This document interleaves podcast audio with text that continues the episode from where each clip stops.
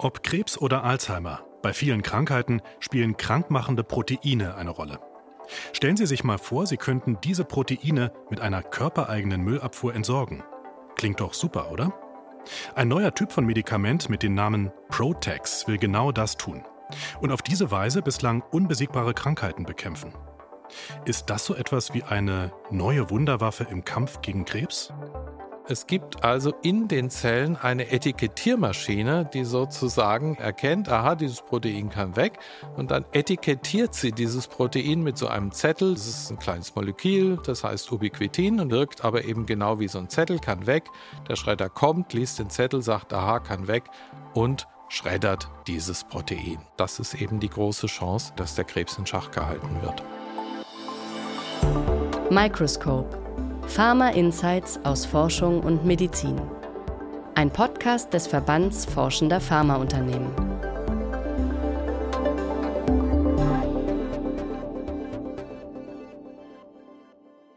Herzlich willkommen bei Microscope. Am Mikrofon begrüßt Sie Philipp 1.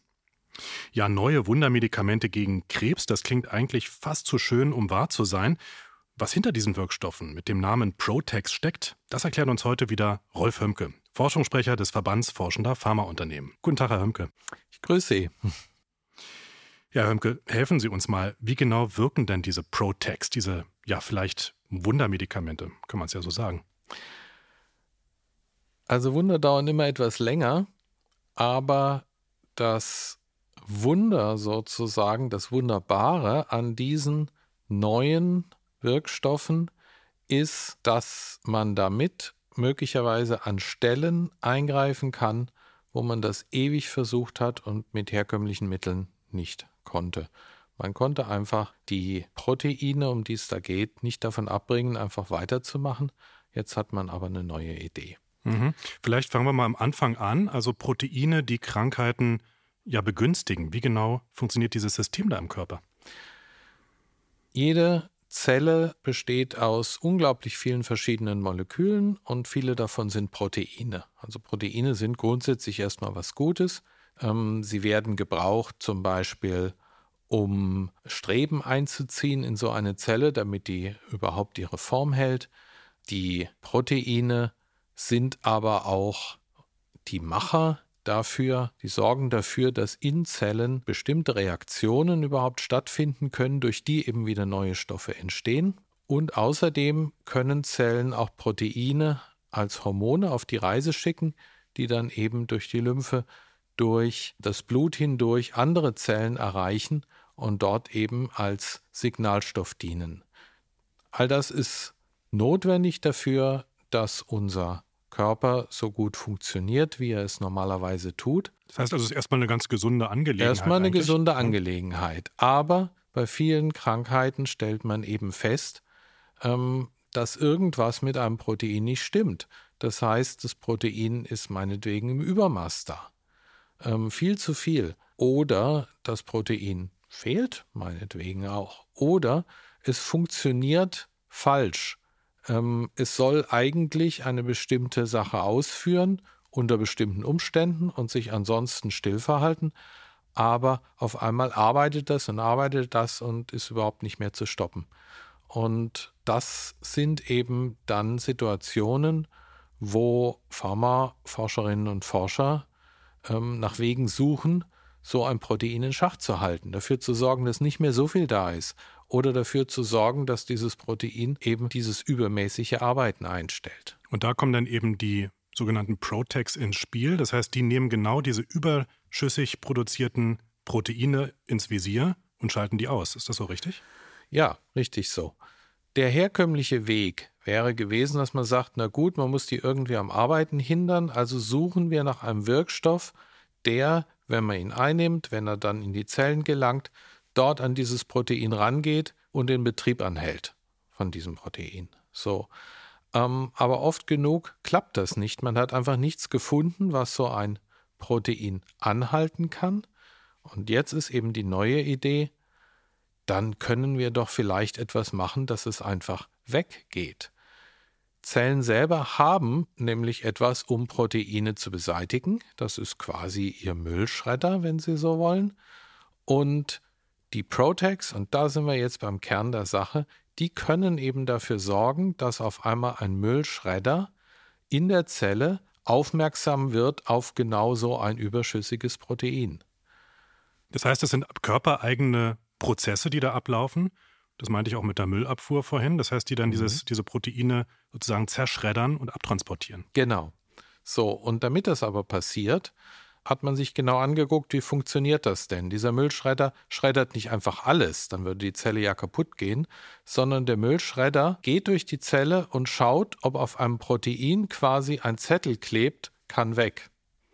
Es gibt also in den Zellen eine Etikettiermaschine, die sozusagen eben erkennt, aha, dieses Protein kann weg und dann etikettiert sie dieses Protein mit so einem Zettel. Der Zettel ist natürlich nicht aus Papier, sondern es ist ein kleines Molekül, das heißt Ubiquitin und hängt dann eben solche mehrere Ubiquitine da dran, wirkt aber eben genau wie so ein Zettel, kann weg.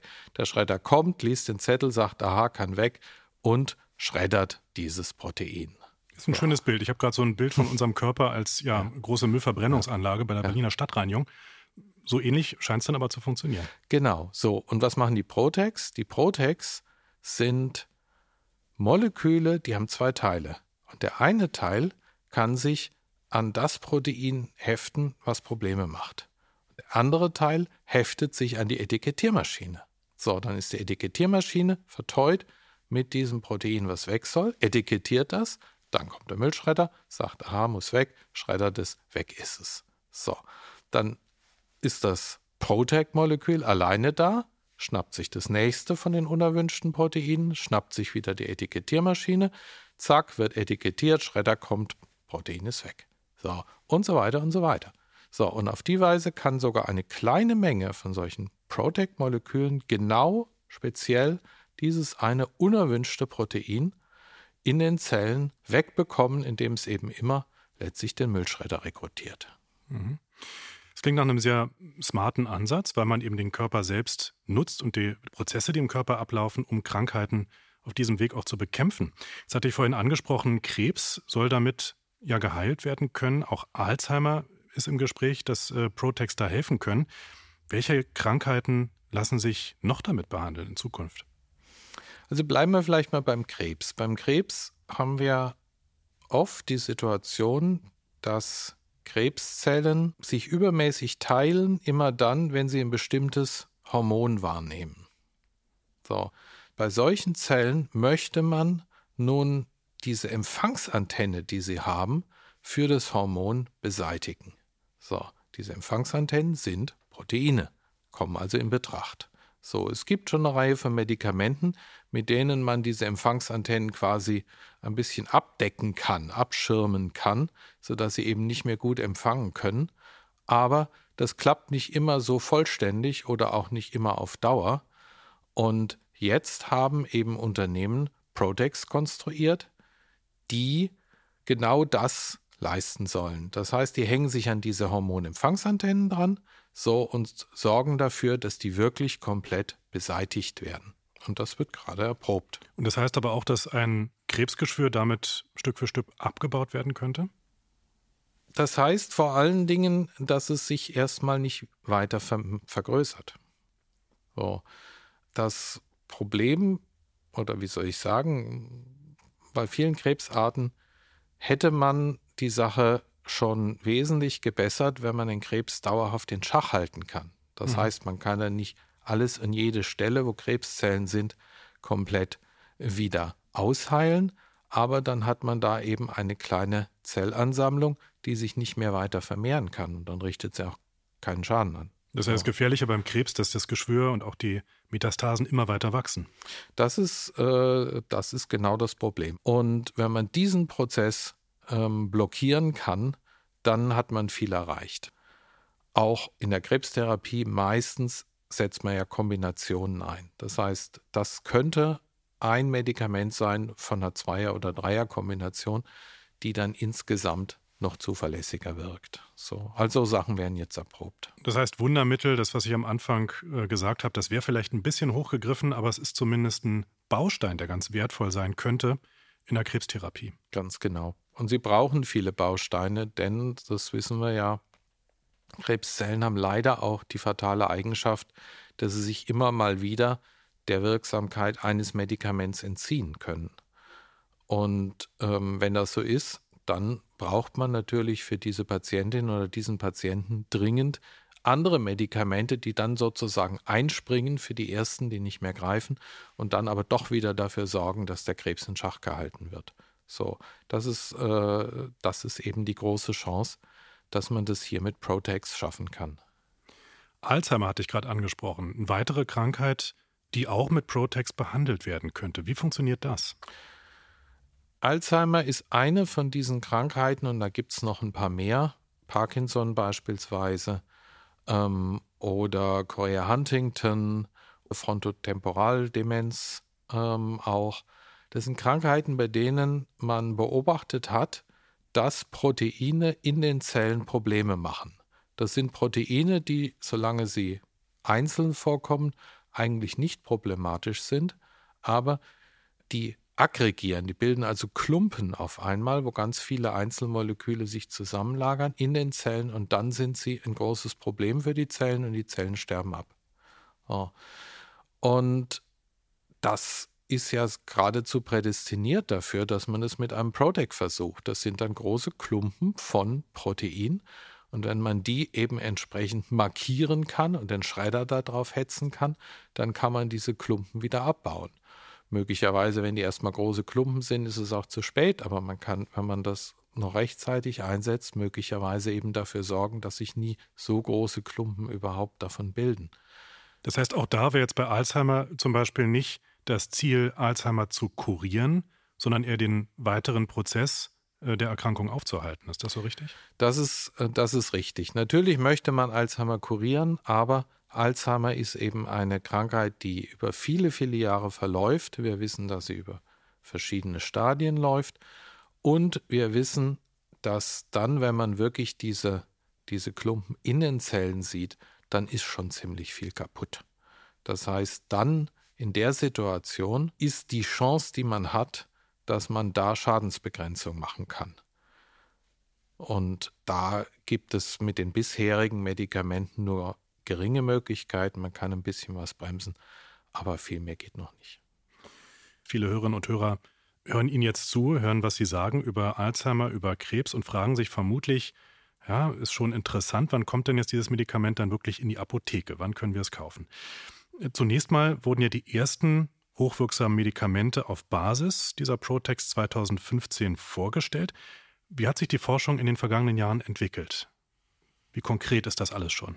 Die Forschung hat sich in, in zwei Richtungen entwickelt. Das eine ist, man hat natürlich versucht, für die Pionierprojekte, sage ich mal, immer weiter voranzukommen. Ähm, auch diese Protex müssen ja durch die Stationen durch, wie andere Medikamente auch. Sie werden erstmal im Labor erfunden. Dann müssen sie in Zellkulturen und mit Tierversuchen rigoros darauf erprobt werden, ob äh, von ihnen eine Gefahr ausgeht. Und erst wenn man da das so weit ausgelotet hat, dass man sagen kann, gut, man kann sich trauen, das auch mal mit Menschen zu erproben, ähm, erst dann darf man weitermachen. So. Und ähm, die erste Erprobung findet mit Gesunden statt. Da kann man natürlich keine Heilwirkung, keine therapeutische Wirkung sehen, aber man sieht eben nochmal, ob sich das wirklich bestätigt, dass in der Dosierung, die man vorhat, das gut vertragen wird und so weiter. So, und dann kommt die Phase 2, wo ein Medikament tatsächlich mit Patientinnen und Patienten erprobt wird. Und da sind jetzt die ersten Projekte angekommen, tatsächlich in der Erprobung mit Patientinnen und Patienten. So, danach müsste sich noch eine Phase 3 anschließen, in der man dann nochmal mit einer größeren Zahl das erprobt, um zu schauen, ob sich das dann auch so weiter bestätigt und auch für besondere Fälle anwendbar ist. Und danach könnte man die Zulassung einreichen. Das heißt jetzt mal in die nächsten Jahre geschaut, wann wäre das soweit, dass die Protex wirklich auf den Markt kommen? Also ein klares Datum kann man nicht nennen. Die Anwendungen, die im Moment am weitesten fortgeschritten sind, sind zwei Krebsanwendungen.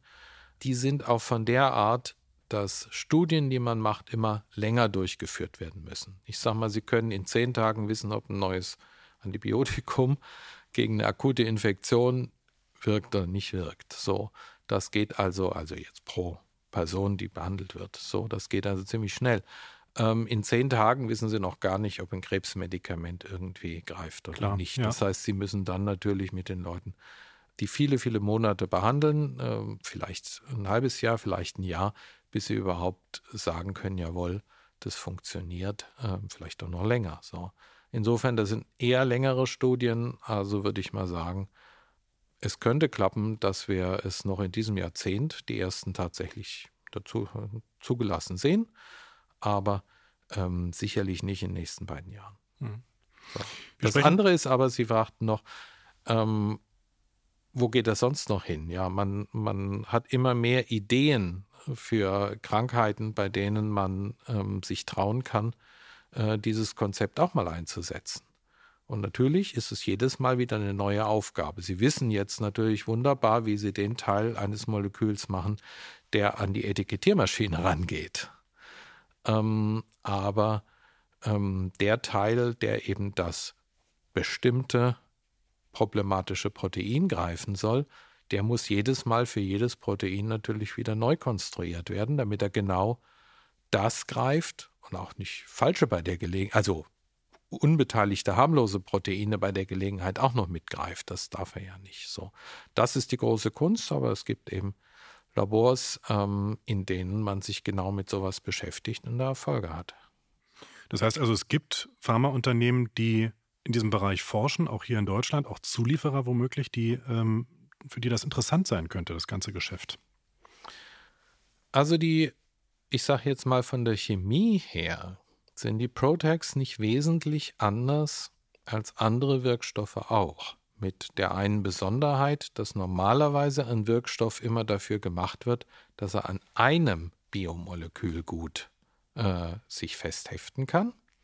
Und Protex eben so gemacht sind, die sind ja immer zweiteilig, ähm, dass sie an zwei Biomolekülen gut festheften können. So, das ist die Besonderheit.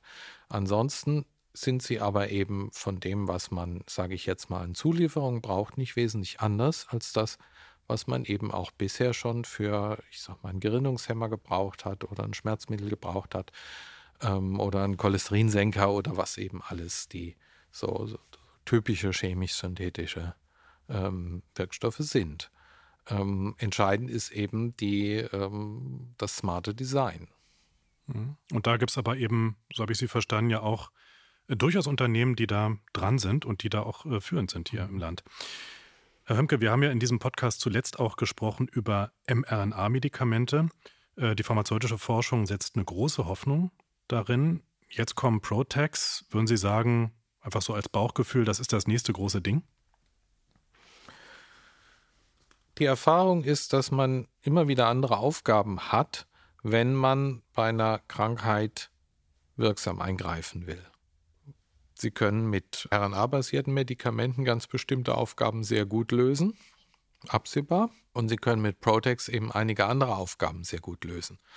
Aber ich würde mich nicht trauen zu sagen, und das eine äh, ist jetzt das ganz große Ding und das andere ist die Nische, sondern das werden wir einfach sehen. Das wird eben daran liegen, auf welche konkreten Aufgaben stoßen die Pharmaforscherinnen und Pharmaforscher in dem Maße, wie auch Krankheitsprozesse immer weiter aufgeklärt werden. Und dann werden sie eben in diesem Sortiment picken und werden sagen, jawohl, hier, da würde sich ein RNA-Medikament anbieten und das gehen wir an. Und hier würde es sich anbieten, ähm, die Leute loszuschicken, dass sie ein passendes Protec äh, konstruieren. Das heißt eben auch, und das äh, hatten wir vorhin schon ausgeräumt, eine Wunderwaffe, die gibt es weder gegen Krebs noch gegen Alzheimer, sondern der Trend geht doch eigentlich eher Richtung individualisierten Betrachtung von Krankheiten, auch vielleicht einer personalisierten Medizin. Und da gibt es diese verschiedenen Bausteine, die sich da ja fast ineinander fügen, oder? Ja, genau. Also in ganz vielen Bereichen sehen wir, dass wir eben mit kombinierten Therapien und auch mit einem genauen Blick darauf, was jeweils bei der zu behandelnden Person ähm, gebraucht wird und, und wirksam sein kann, äh, am weitesten kommen. Und ähm, methodische Vielfalt sozusagen ist eigentlich der, der, der Stoff, sage ich mal, aus dem dann eben wirklich der, der Fortschritt äh, der äh, Medikamentenwelt wird. Viele Methoden, viele Wirkstoffe gegen Krebs, Alzheimer und andere Erkrankungen. Ein Baustein aber, das könnte Protex dann eben wirklich sein. Und wie Protex funktionieren, wie sie die körpereigene Müllabfuhr nutzen, um Krankheiten zu bekämpfen, das haben wir heute erfahren im Podcast Microscope mit Rolf Hömke. Vielen Dank, Herr Hömke, an Sie. Ja, vielen Dank. Weitere Infos und Hintergründe zur aktuellen Pharmaforschung finden Sie wie immer online unter www.vfa.de. Und wenn Ihnen der Podcast gefallen hat, geben Sie uns doch eine gute Bewertung. Zum Beispiel bei Apple Podcast, da können Sie uns gerne fünf Sterne geben. Alles Gute, sagt Philipp Eins. Microscope, ein Podcast des Verbands Forschender Pharmaunternehmen. Weitere Infos aus der medizinischen Forschung finden Sie unter www.vfa.de.